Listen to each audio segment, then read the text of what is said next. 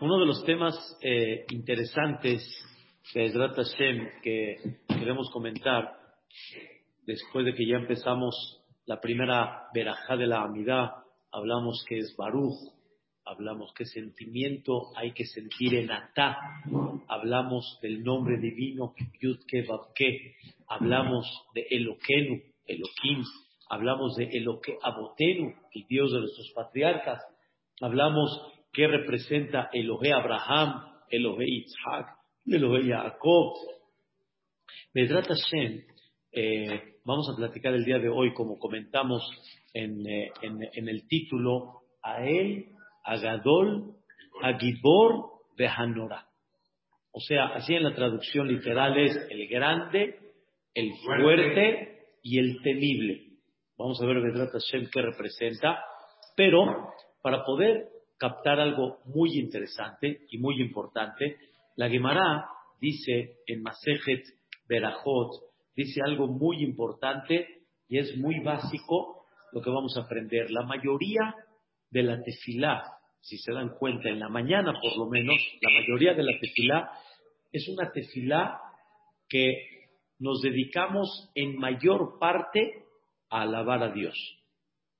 ¿Sí? A alabar a Dios. Vamos a decir, para entendernos, desde Odú hasta Gaal Israel, como ya estudiamos, llevamos más de un año desde la pandemia que estudiamos desde Birkot Shahar hasta lo que llevamos el día de hoy. Y la mayoría de esta, este, esta, esta sección de tefilá es alabanza a Dios, la grandeza de Dios, su poder, la creación de la luz, como hablamos, cómo nos entregó algo tan bonito que es la Torah, ha sido nuestra ayuda y nuestra protección todo el tiempo, Botena, Aulam, todos los alelucot que hablamos. La Gemara dice esta frase, Leolam, escuchen bien, cuando decimos Leolam, significa, no, Leolam es siempre, siempre y nunca cambies el orden. Aquí el orden de los factores sí altera el producto. Leolam quiere decir siempre tienes que tener este orden. ¿Cuál? Alabanza, petición y agradecimiento. Pero antes de pedir, lo primero que tienes que hacer es ordenar la alabanza del Creador. Después, pide lo que quieras. Pero primero antes de pedir inteligencia, sabiduría, parnasá, refuá, todas las verajot de petición, lo primero que tienes que hacer es ordenar la alabanza a Dios. ¿De quién se aprende? Dice la Gemara. Se aprende de Moshe Rabbenu. Moshe Rabbenu, ustedes saben, ¿sí? Que Moshe Rabbenu, cuando supo su decreto que no puede entrar a Eretz Israel, como leímos en la perashá de la semana pasada, sin meternos la fuente y el por qué, pero así fue. Dios le dictaminó a Moshe, no vas a entrar a Eretz Israel, muy fuerte, está escrito en la Torah, próximas todavía perashiot, dice, Vaet Hanan el Hashem. Moshe Rabbenu le suplicó, Haniná, quiere decir, ojalá que encuentre gracia en tus ojos.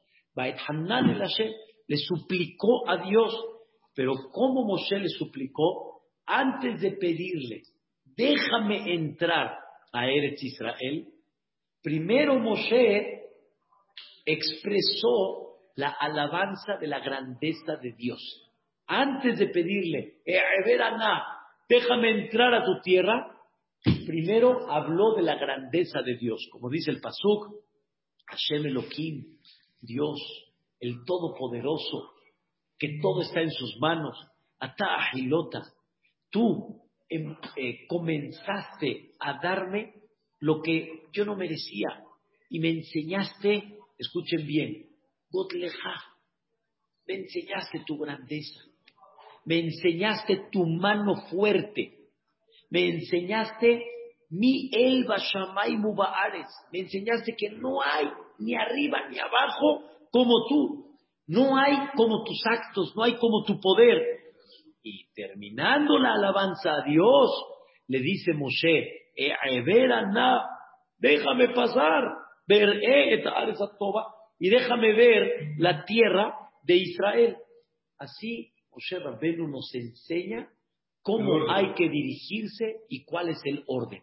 Primero alabas a Dios y después qué? Y después pides. ¿Cuál es la idea? ¿Cuál es la idea que así tiene que ser? La idea, en alguna manera, es, es, es, eh, es sencillo de entender. Hasbe Shalom no es como en este mundo.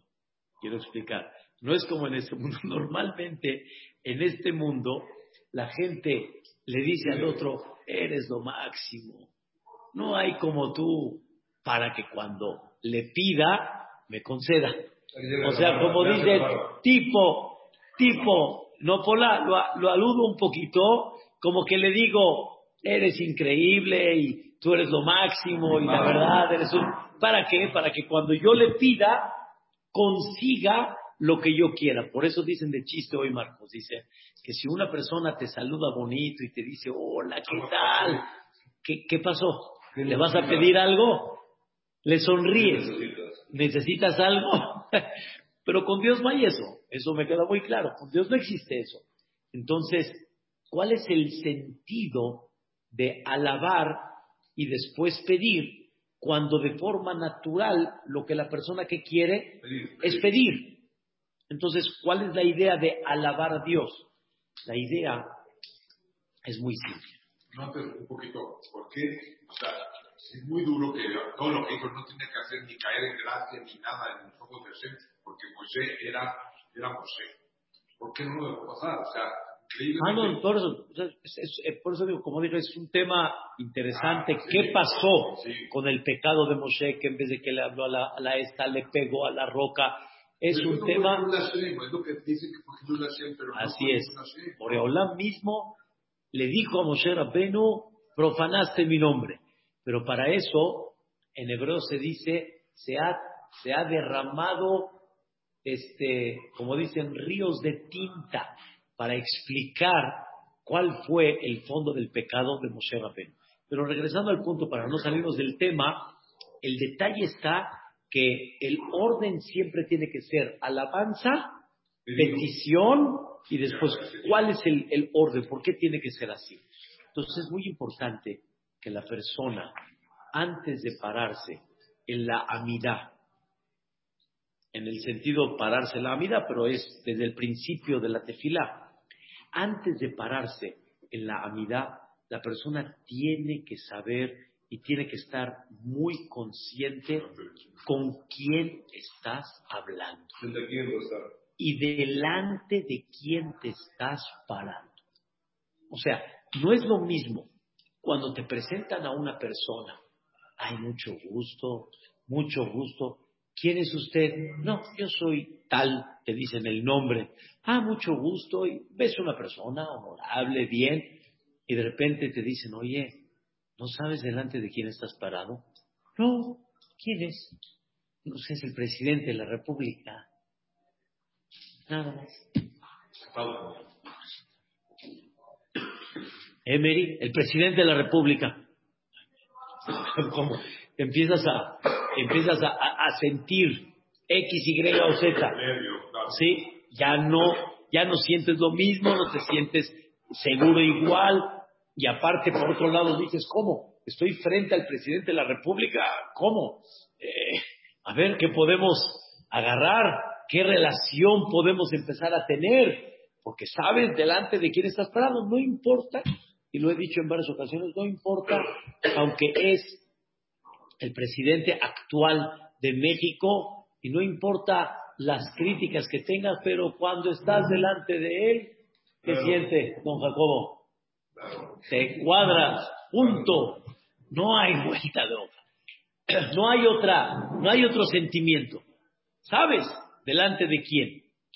Este sentimiento no tiene nada que ver, nada, nada que ver parándose delante, escuchen bien, de Melech, Malje, Amelahim, Akadosh, Baruchu, delante del rey de reyes, de todos los reyes, de aquel que pone a cada uno en su puesto, como ya estudiamos en Baibarej David, Leja Shema Mamlaha, Veamitnase, Lejol Lerosh, tú eres el que pone la silla a cada persona que está en ese puesto. De Amitnasele Rosh, hasta cada gerente, hasta cada cabeza. Escucha Isaac, de los meseros. Él es el, él es el, el, ¿quién es aquí? El, ¿cómo llaman? El capi.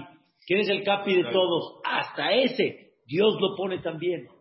Entonces, estás parado delante de la... Sientes cuando te paras en la amidad, como si estás parado mínimo delante del presidente de la República, que no se compara. Pero sientes ese sentimiento, no. Entonces, quiere decir... A ver, por ejemplo, usted va con el presidente de la una vez, dos, tres, y a la cuarta ya lo ven como una persona normal. Claro. Entonces, uno, a lo mejor el primer día que yo hice mi va entré y temblé. Pero vengo cuatro veces a la semana, pues ya no puedo sentir lo mismo que la primera vez. Aparentemente así es, pero todo depende mucho si entiendes qué es Boreolam. ¿Quién es Hashem Itbaraj? Y por más que una persona diga, se acostumbró, escucha bien Isaac, me acostumbré a no sentir y a no pensar. no tanto me acostumbré a que de alguna manera ya delante de él yo soy como, este, te voy a dar un ejemplo. Existe un empleado y existe el patrón. Es verdad que con un empleado de muchos años ya hay una cierta confianza, pero hay falta de respeto. No. Ya de repente tu empleado llega, abre tu puerta de oficina. ¿Qué tal, patroncito? ¿Cómo estás? ¿Se pone usted un tequilita? De una vez, hombre, ¿te acostumbras? ¿Entiendes? ¿Por qué? Porque sabes quién es. O sí, Mary, sea así, entra así como Pedro por su casa. No, tal vez la muchacha de la casa sí, pero no, normalmente no. Cuando la persona comprende y trabaja y entiende delante de quién está parado y delante de quién habla, a quién le está hablando, entonces la persona comprende que esto es algo muy serio, es algo muy especial, pero la verdad, Isaac, a todos, a todos nos pasa. O sea, hasta los que de alguna forma entienden un poquito más el rezo, les pasa de forma natural que la persona está distraída. Y la distracción le provoca a la persona no concentrarse y la falta de concentración de entender delante de quién estás parado. Delante de quién estás parado. ¿Quién es ese? Si nosotros, Marcos, hubiéramos visto la salida de Mitzray. La salida de Mitzray. ¿Qué provocó la salida de Mitzray? Dice el cántico Asia Shir Moshe. ¿Qué provocó? Shame'u Amim el Gazun. Escucharon las naciones, se estremecieron. ¿Cómo? Al pueblo de Israel se le respeta. Con el pueblo de Israel no se mete uno. Y como grandes personajes posteriormente dijeron, no me meto yo con ellos, le tengo miedo al Dios de ellos. Como por ejemplo a Hashverosh, dice la Gemara que cuando llegó Hamán y le dijo, quiero destruir a este pueblo, la primer respuesta de Hashverosh es, Mistafina, yo le tengo miedo a este Dios. Mira lo que le hizo al faraón. Mira lo que le hizo a los reyes al entrar a Eretz Israel. O sea, el que se ha metido con él, la pagó. ¿Sabes qué? Yo no me quiero meter con él.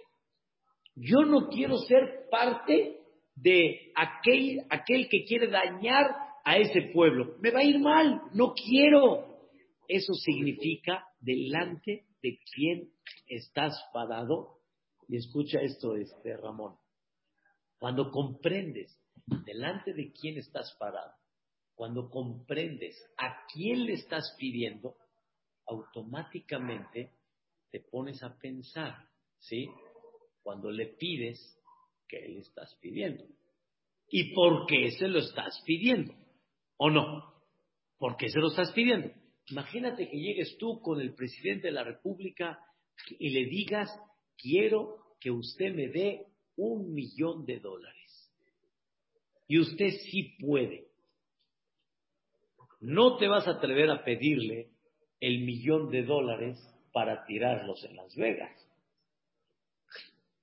No te vas a atrever a pedir el millón de dólares para de alguna manera este, desperdiciarlos y no utilizarlos de forma correcta.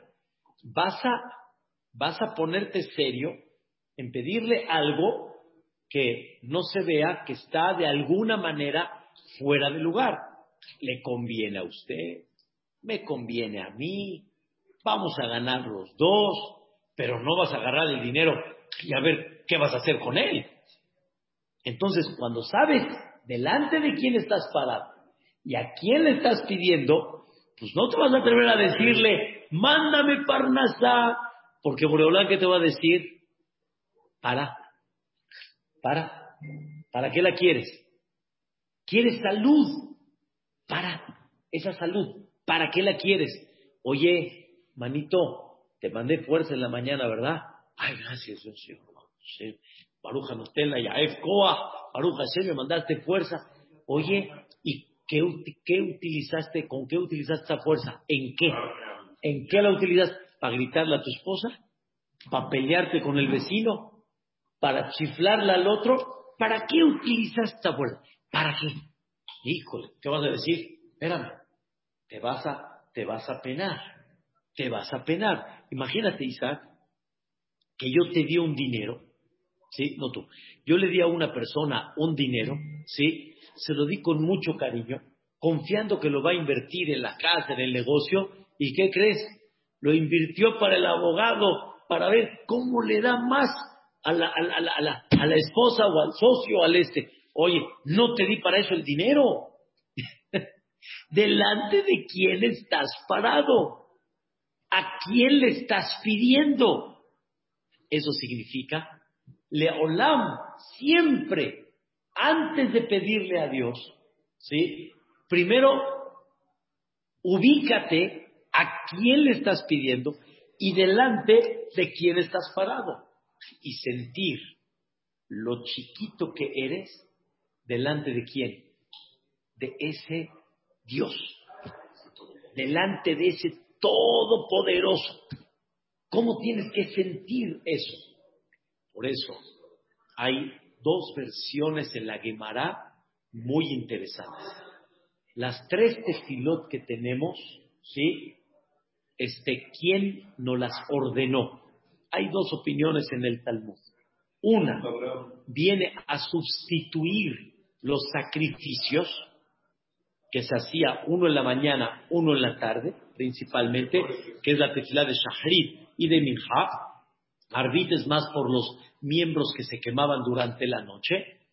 Y hay otra opinión que dicen, nuestros patriarcas instituyeron el concepto del rezo. Abraham, Shahrit, Itzhak, Minha y Jacob, Arbit. Pero la idea, al final, llega a lo mismo. ¿Quién lo escribió? No, muy bien. No hablo yo de la edición sino hablo yo el concepto de rezar. Y es lo que quiero explicar hoy. Preguntaste muy bien. Yo no hablo de la edición, hablo de qué es rezar. ¿Qué significa rezar? Como preguntamos la semana pasada. Rezar significa sustituir lo que antes era un corbán. La palabra corbán está traducida en español sacrificio, pero la traducción original, Abraham, de la palabra corbán significa kirba, a cercanía. Karob, Karob, cerca.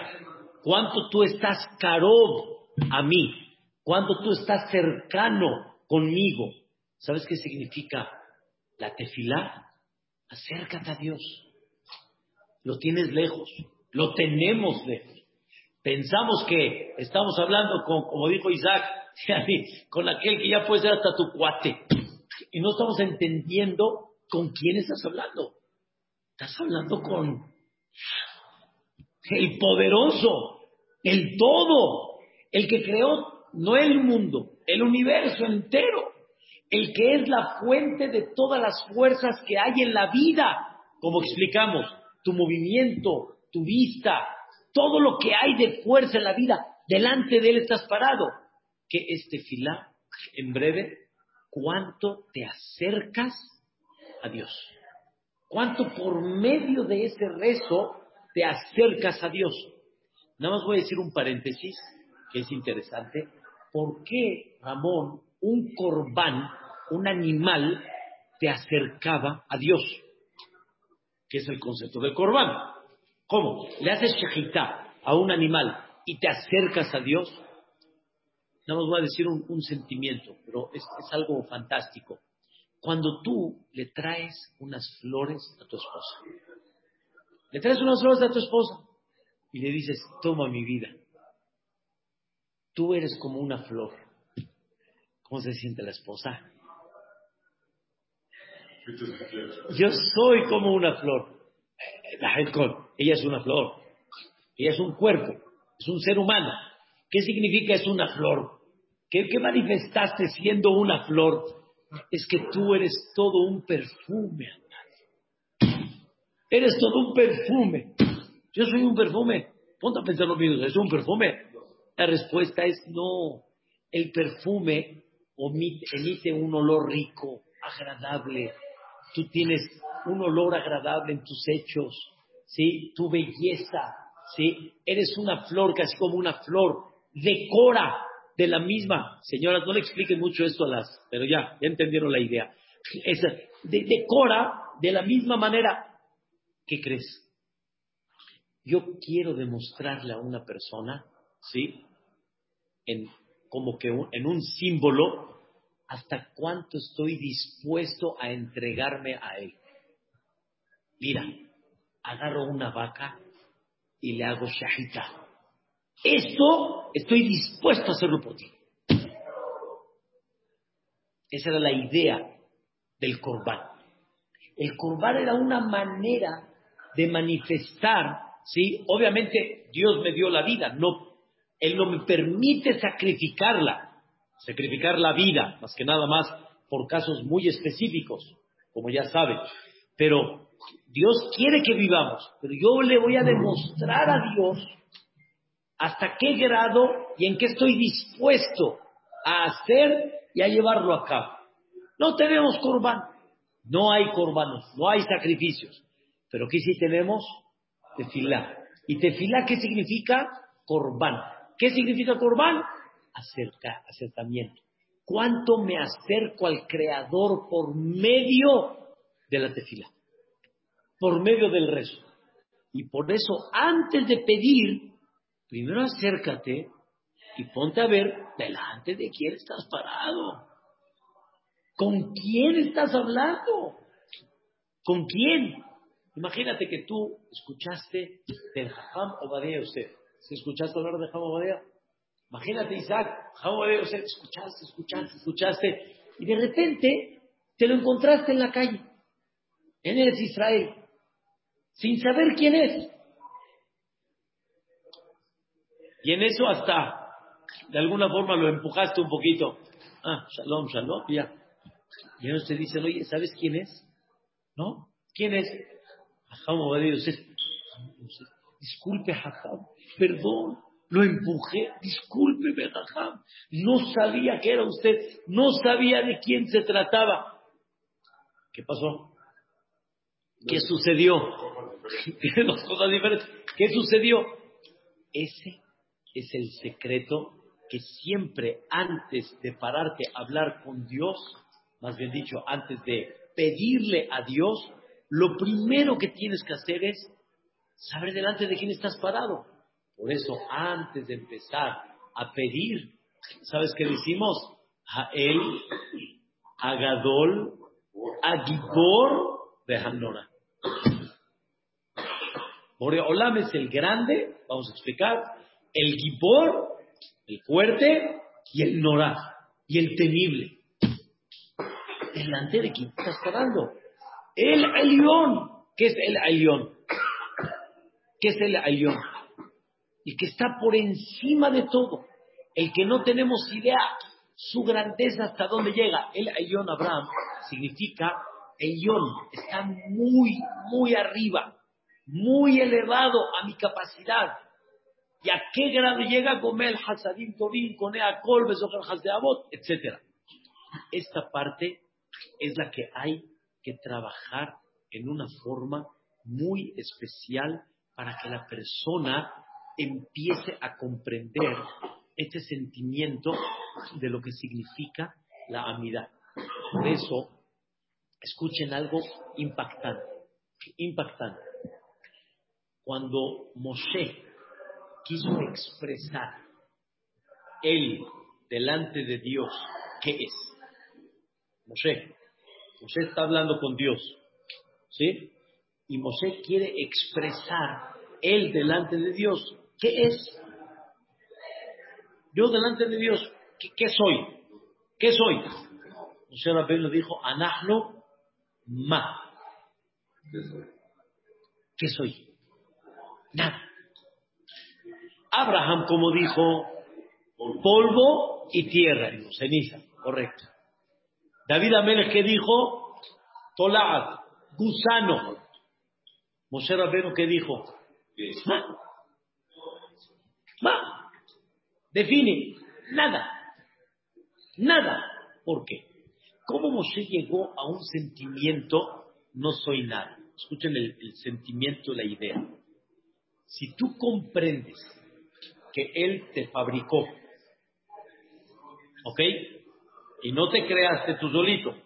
¿Tú te, acuerdas, Isaac, que fuiste al mercado y escogiste tu, tu estatura, tu pelo, tus ojos, tu cuerpo? ¿Te acuerdas de eso? Yo, a mí, yo no me acuerdo. A mí no me preguntaron si voy a salir peloncito, a mí nadie me preguntó nada. Yo hasta ahorita no me acuerdo. Nací, nací. Pero si tú empiezas a entender que la realidad es que tú no te fabricaste, no te creaste, nada, y tu fuerza total y absoluta es Dios. O sea, en otras palabras, Él es el que tiene el switch levantado todo el tiempo y en el momento que Él quiera, Abraham, Ferdinand, apaga el switch. Y por eso nadie asegura su vida, no existe ningún seguro de vida. Cuando la persona siente el sentimiento de que no hay nada que asegure, no el día de mañana, no en una semana, en un minuto más. Hay un sentimiento, Isaac, que de veras se me enchina el cuerpo. Hay un sentimiento que de repente escuchas, una persona falleció, Barminalo Alén. Lo primero que todos decimos, ¿cómo? Acabo de hablar con él. ¿Cómo? Lo vi. Como me dijo Sadia, hace 10 minutos hablé con él. Hace 10 minutos hablé con él. ¿No? ¿Cuál es la respuesta? Sí, hablaste hace 10 minutos con él. Nadie asegura lo que va a pasar, no en un día, no en una semana, en un minuto. Cada segundo. no hay ninguna, no hay nada que establezca ya. Una, una, una señora que todos escucharon el domingo fue a correr. Bueno, trae para hacer ejercicio. ¿A qué fue? hacer ejercicio. La banqueta. No se metió como los de reforma en la bici, en, el tercer carril. En la banqueta. ¡Pum! Le llegó. ¿Alguien asegura? Estaba feliz. Se levantó del hospital. No se levantó. En un ratito ya estaba allá. Y ya estaban operando. Ahí va Vedrat Hashem. Sí, hasta Sí. Pero eh, eh, entiéndanme, o sea, la persona le dijo a una persona, Abraham, en la mañana, no se necesita mucho para entender la vida. Y no se necesita mucho para comprender que no hay nada asegurado. En, en lo que quieras, en Parnasá, a donde quieras, no hay nada asegurado. ¿Qué sintió Moshe Rabbeinu? ¿Anahnu qué? ¿Quién eres tú? Ma. Ahora sí, ¿entendieron, señoras, el sentimiento? Anahnu ma. ¿Qué, ¿Qué somos? ¿Qué somos? Abraham dijo, yo soy polvo. Polvo es algo. Polvo es algo, puedo sembrar. Ceniza es algo.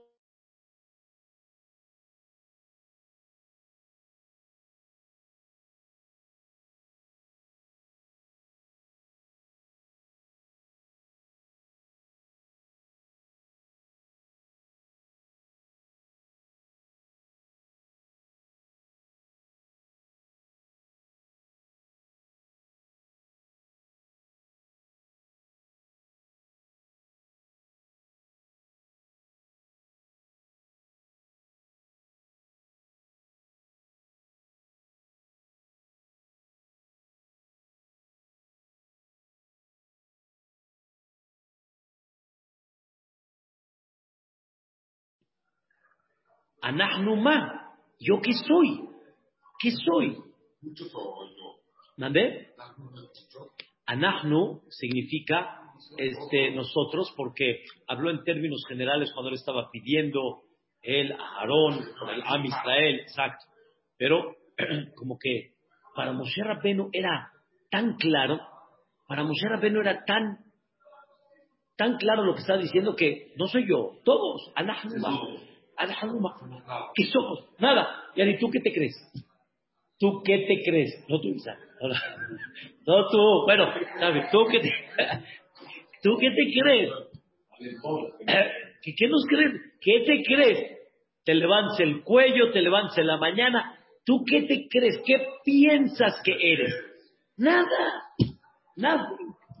No es nada. No podemos estar esperanzados a que nos haga. Me queda, me queda claro, me queda claro que Dios espera que, pero Dios espera que ese sentimiento natural nada más lo tengas para qué, para decir, Dios mío, gracias, dame la oportunidad, dame chance, déjame servirte, dame la oportunidad.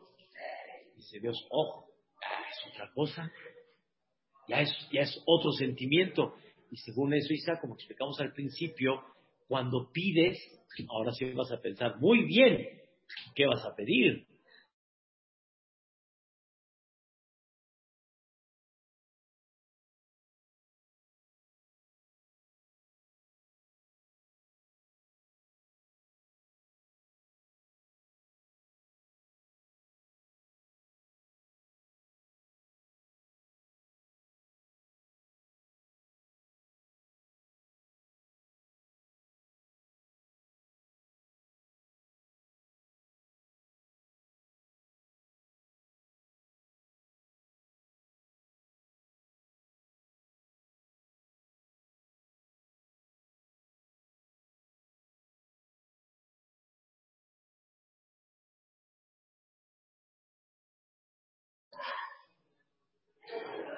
Por eso, Moshe Rabbenu, antes de pedir para entrar a Eretz Israel, antes, Moshe Rabbenu dice, o sea, ¿qué te puedo decir a Kadosh Baruj Hu? Eres lo máximo.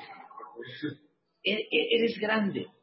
O sea, no hay como tú. Me enseñaste todo. Entonces, yo sé que si tú quieres, me puedes qué? Perdonar el pecado.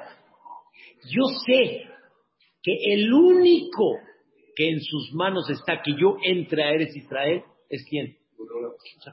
No hay otro. No hay otro. Y tú me lo enseñaste. Y tú me hiciste el favor. Quiero entrar, quiero ver esa tierra bendita. Quiero ver esa tierra maravillosa. Permíteme poder llevarlo a cabo y hacerlo. Ya es otra cosa. Pero imagínate uno, Abraham, que le diga a Dios, permíteme, por favor, irme a Las Vegas. Para. ¿Para qué quieres ir a Las Vegas? dice, dice Boreolam, dame mis para ir a Las Vegas. ¿Cómo? Estás delante de lo máximo que hay. ¿Y ¿Para qué le estás pidiendo el, el? ¿Con qué? Lo digo nada más en buen humor, ¿eh? Levantaron buen este, un buen chiste, como dice, pero cada uno tiene que comprender y entender esta idea. Si lo entiendes, es increíble. Ahora escuchen qué increíble. Amar a Kadosh le Israel. Le dijo a Kadosh Baruj al pueblo de Israel, Hoshkani Bahem. ¿Saben qué es Hoshkani Bahem? Los quiero mucho y los deseo mucho a ustedes, a Israel. ¿Por qué? Porque aunque les dé a ustedes mucho, les doy grandeza, les doy honor, les doy riqueza. Con todo y eso, ustedes entienden de quién viene y se hacen ustedes chiquitos, se sienten ustedes humildes. Dice, a Abraham le di, ¿cómo? O sea, le dio una bendición a Dios a Abraham, increíble. Y Abraham, ¿cómo me dijo? Yo soy polvo, yo soy tierra. le di grandeza a Moshe y a Aarón, ¿y qué dijeron ellos? Adahnuma, ¿yo quién soy? Le di a David Amelech el reinado, y él dijo, yo soy un gusano, Veloish. Eso significa delante de que ubícate, delante de quién. Ahora sí, si entendemos esto, ¿pides bonito o exiges?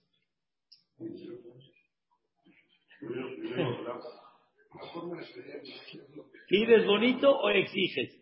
¿Sientes que tienes derecho a o dices, híjole, Boreola, no tengo derecho a pedir, pero sin embargo me atrevo a decirte, ¿quién dio este sentimiento? Abraham. Abraham le dijo, Boreolam, si hay 50 en la tierra de Sedón, ¿no vas a salvarlos? Le dijo Dios, sí, pero no lo hay. Y Abraham dijo, perdóname, Boreolam, que me atreva. Discúlpame que estoy atrevido. Yo soy polvo y soy ceniza. Pero si hay 40, ¿salvarías? Y dijo Dios, la verdad que sí. Pero no las hay, Abraham.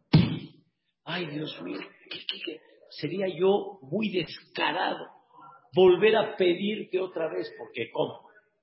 Si te estoy diciendo que no hay 50 y no hay 40, me estás pidiendo por 30 cinco ciudades, cuando se supone que son 10 por cada ciudad, y ahora me quieres pedir por 30, sea ni menos, es como si, no, no te lo vendo por, por 100. Y por 80, me lo venderías tal vez. Yo no te lo di. o sea, ¿de qué estás hablando? Abraham siente el favor que Dios le está haciendo y se siente apenado delante de Dios a pedir. Ese es el concepto realmente de antes de pedir, a quién le estoy pidiendo y delante de quién me estoy parando. Entonces, cambia todo. Entonces, ahorita que vamos a entrar, trata Shema al Knis, y que vamos a rezar, ya, ya, ya, ya es, ya es muy diferente. Pero para eso saben que se necesita mucho pensamiento. Pensamiento a lo que vamos, pensamiento a lo que es. Por eso, en breve, el rey de Turquía citó a 10 empresarios a ver con quién va a hacer un negocio. Escucha bien esto, Isaac. Y al final, el Yehudí ve el reloj y dice, ah, caray, Minha, se me va a ir la hora de Minha. Y el Señor no acaba sigue presentando y haciendo. Pues dijo, yo tengo que decir minja. Agarró, se paró, y el rey cuando se paró sin pedir permiso, el rey de Turquía, nada más hizo esto. Y lo fue viendo como se paró, y en eso un silencio horrible, un silencio tremendo. Y en ese momento el Yehudí dijo, pues si ya la regué y el silencio es mortal, pues una vez, Dios mío, si es la última, no sé. Terminó la amidad, regresó y le dijo el rey de Turquía, ahí, ahí, en la, misma reunión. No, eso fue eso, el señor Politi, de apellido Politi, en Turquía. Seis horas tenemos como 50 años aproximadamente, un poquito más.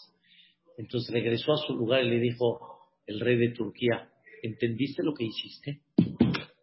Le dijo, sí, su majestad, disculpe, pero me paré a rezar y a pedir a aquel que usted y yo estamos dependiendo de él. En ese momento se para el rey de Turquía con una vista, le extiende la mano y le dice, el negocio es contigo. Todos saltaron. Todos saltaron. ¿Cómo? El Señor se para sin permiso. Y el negocio es con Él. Dijo, señores, el que es fiel con su Dios va a ser fiel conmigo y no me va a fallar. Esa es la idea. Esa es la idea. A él agadó la Gibor Beanora. Delante de quién estás jurando. Mañana, continuamos. Seguimos el tema primeramente Dios y explicamos mañana más claro qué significa Agadol, Agibor, Behanorah.